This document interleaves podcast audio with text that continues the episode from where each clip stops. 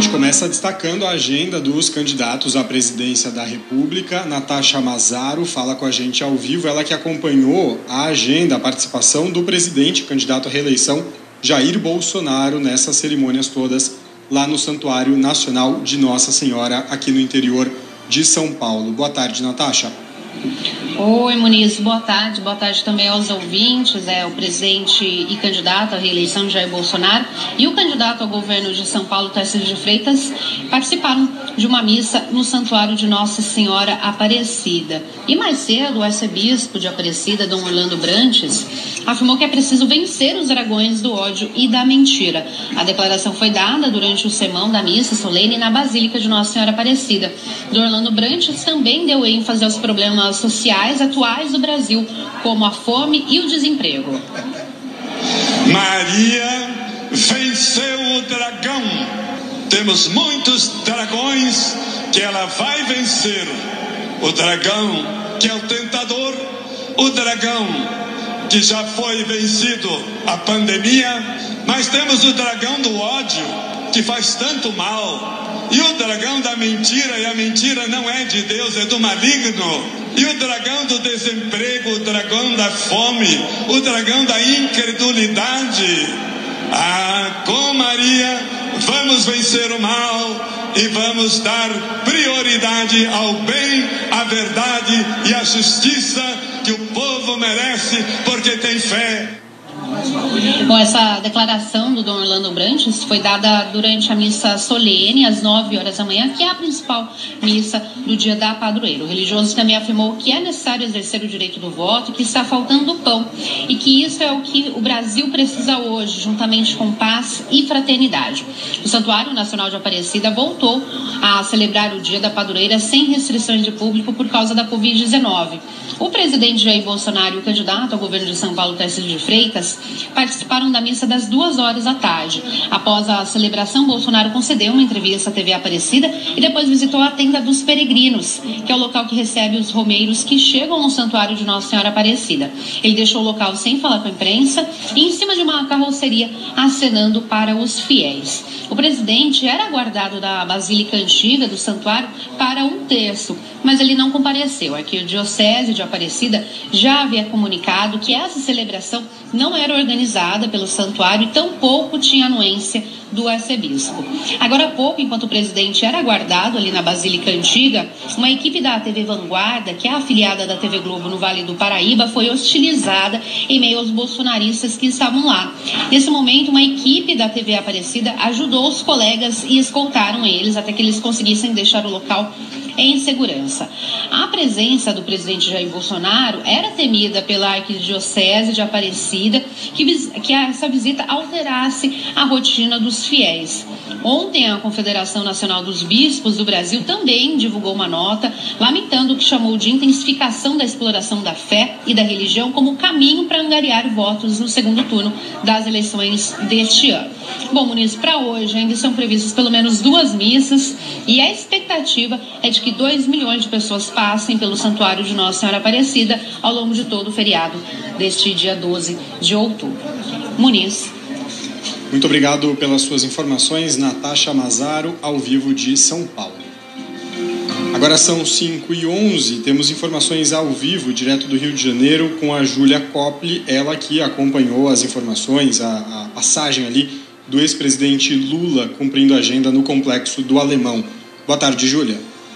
Boa tarde, Muniz, aos nossos ouvintes também. Um candidato do PT à presidência da República, Luiz Inácio Lula da Silva, participou de uma caminhada hoje no Complexo do Alemão, na zona norte do Rio de Janeiro, e afirmou que a polícia não resolve os problemas das comunidades e sim o Estado com políticas públicas. O ato chamado de Favelas com Lula foi articulado pela ONG Voz das Comunidades e contou com a participação de lideranças comunitárias e políticos aliados, entre eles o prefeito da capital, Eduardo Paes, do PSD.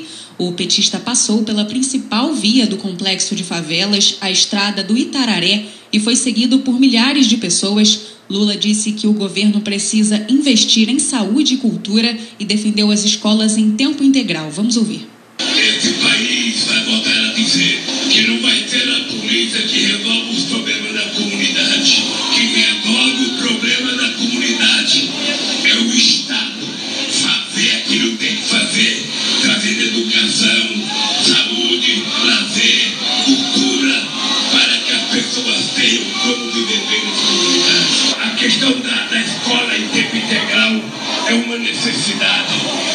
Apenas para as crianças serem cuidadas na escola, mas para evitar que balas perdidas matem crianças brincando na rua, como acontece nesse país. Lula ainda criticou o adversário, o presidente e candidato à reeleição pelo PL, Jair Bolsonaro, e disse que, quando esteve no governo, executou mais obras em comunidades. Estamos passando numa área em que tem muita obra do PAC do tempo que eu era presidente da. Aqui tem muita casa, tem clínica da família, tem apartamento. É importante alguém que achar uma casa verde amarela do Bozo me avisar. Porque não tem casa dele. A única casa que ele fez foi aqueles 51 imóveis que ele comprou por 23 milhões de dinheiro à vista. Essa foi a segunda agenda do petista no Rio de Janeiro essa semana. Na terça-feira, Lula esteve em Belfor Roxo, na Baixada Fluminense, ao lado do prefeito Vaguinho, do União Brasil. O petista busca fortalecer o apoio e conquistar o eleitorado fluminense no segundo turno das eleições. A intenção é tentar reverter a vantagem de Jair Bolsonaro, que venceu no primeiro turno em todo o estado com um pouco mais de 51% dos votos e ainda conta com o apoio do governador reeleito Cláudio Castro, também do PL. Nesse esforço de crescer no eleitorado fluminense, além da segurança pública, acenos aos eleitores religiosos também entraram no centro da estratégia petista para o segundo turno. O ex-presidente Lula recebeu nessa quarta, inclusive, uma imagem de Nossa Senhora Aparecida durante, durante esse ato de campanha no Alemão, nesse dia de feriado, em homenagem à Santa. O petista exibiu a Santa aos, mili aos militantes e depois devolveu a imagem para continuar o ato político. De acordo com a pesquisa IPEC, Lula lidera a corrida entre os católicos por 60% a 34% de Bolsonaro das intenções de voto, mas entre os evangélicos, Bolsonaro aparece à frente com 63% a 31% de Lula. Muniz. Muito obrigado pelas suas informações, Júlia Copley, ao vivo, direto do Rio de Janeiro. Agora são 5 horas e 15 minutos. Seguimos ao vivo agora em Belo Horizonte com o Vitor Veloso, ele que vai trazer aqui informações a respeito de é, armas, explosivos que fizeram parte ali de um evento para o Dia das Crianças. É isso, é isso Vitor? Como é que foi exatamente essa mistura aí de armas com Dia das Crianças? Boa tarde para você. É, Muniz, boa tarde para você, boa tarde também para os nossos ouvintes em meio às brincadeiras ali, né? Pois é, foram armas de fogo e até explosivos que foram expostos para as crianças. Foi na cidade de Uberaba, no Triângulo Mineiro, em um evento realizado pela Prefeitura, em uma praça para celebração do Dia das Crianças nesta quarta-feira. Policiais militares e civis participaram do evento e ensinaram sobre o manuseio do armamento para as crianças. A Prefeitura havia anunciado a realização do evento chamado de Tempo de Brincar no comunicado, o município afirmou que seriam realizadas brincadeiras como corridas, além de recreações com cama elástica, castelo inflável e tobogã. A prefeitura informou que o evento reuniria atrações culturais, esportivas e educativas, além de prestação de serviços para a família. Vídeos divulgados na internet mostram um cenário um pouco diferente aí do que foi divulgado pela prefeitura. Nas imagens é possível ver crianças pequenas manuseando algumas algemas, bombas de gás lacrimogênio, utilizando coletes à prova de balas e a poucos centímetros de metralhadoras e espingardas, como uma calibre 12.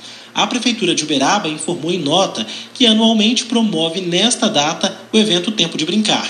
Disse que as forças de segurança pública aqui do estado compostas então por Polícia Federal, Militar, Civil e Penal, além do Corpo de Bombeiros e Guarda Municipal e do Exército Brasileiro, solicitaram a participação com o propósito de afastar o medo imposto nas crianças sobre as forças de segurança e promover uma aproximação com a comunidade.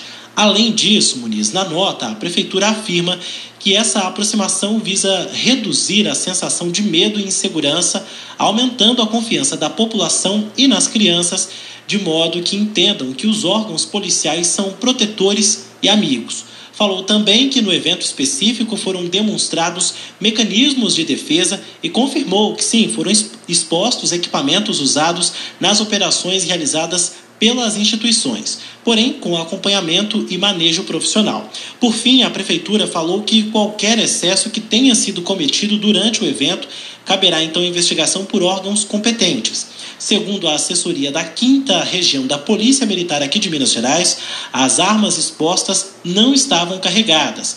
Ainda de acordo com a polícia, o ambiente onde a exposição estava acontecendo era totalmente controlado e os militares neste trabalho são treinados especificamente para este fim. Muniz. Muito bem, obrigado pela